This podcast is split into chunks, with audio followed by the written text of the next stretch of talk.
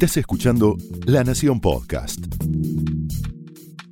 A continuación, el análisis económico de José del Río en Mesa Chica.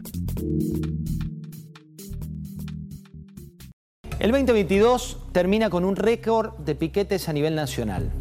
Récord de piquetes a nivel nacional que se estiman en 10.000 bloqueos de calles y de rutas para este año. Agosto ya se habían realizado el 93% de las protestas que se hicieron en todo 2021. Tuviste los piqueteros del Polo Obrero que llevaron adelante recurrentes acampes en la avenida 9 de Julio y que van a volver. El gremio de los neumáticos que se mantuvo allí irreductible y que paralizó plantas de automóviles y también de ruedas. Bandas autoidentificadas como mapuches que toman por asalto las casas de Villa Mascardi y se instalan con sus propias barricadas y alumnos de colegios porteños que protagonizan tomas que son insólitas en escuelas de un país que necesita y pide cada vez más educación.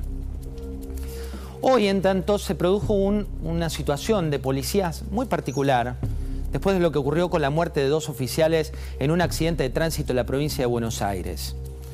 Y la vicepresidenta, en tanto, está reclamando más gasto público y controlar los precios. Es paradójicamente lo contrario a lo que predica el ministro de Economía de su gobierno. Y Palazzo, Sergio, el titular de la bancaria, cerró un acuerdo para cobrar 94% de incremento en un país que también hay que decirlo va a tener una inflación por encima del 100%.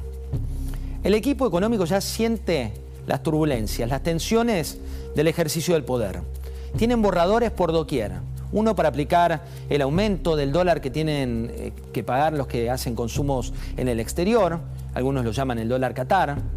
También se está buscando que los programadores y los freelancers cobren en dólares y que la economía del conocimiento, como anunciaron ayer, tenga su propia moneda. Son parches.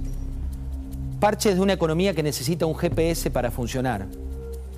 La crisis es tal que la indigencia sigue subiendo en lo que fue el primer semestre del año pasó el 8,2 al 8,8% y ese dato no pasó inadvertido para la vicepresidenta.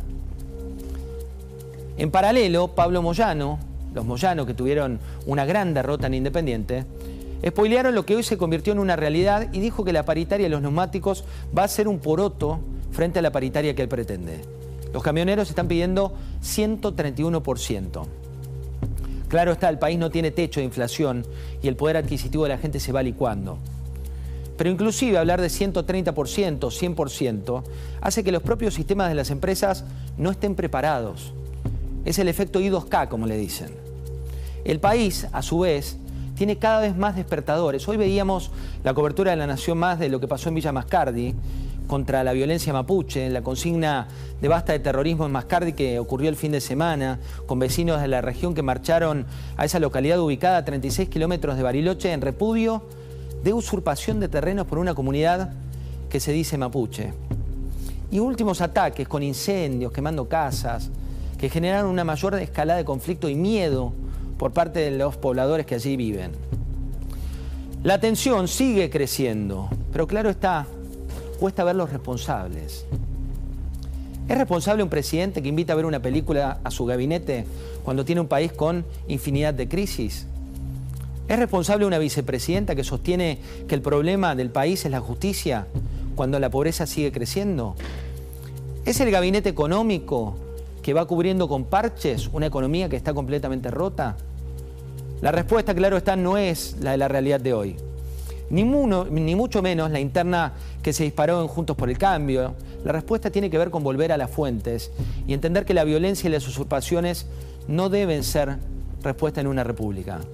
No por nada, hoy el despertador en la Argentina está sonando. Esto fue el análisis económico de José del Río en Mesa Chica, un podcast exclusivo de la Nación. Escucha todos los programas de La Nación Podcast en www.lanacion.com.ar. Suscríbete para no perderte ningún episodio. Estamos en Spotify, Apple Podcast, Google Podcast y en tu reproductor de podcast favorito. Seguí escuchando La Nación Podcast.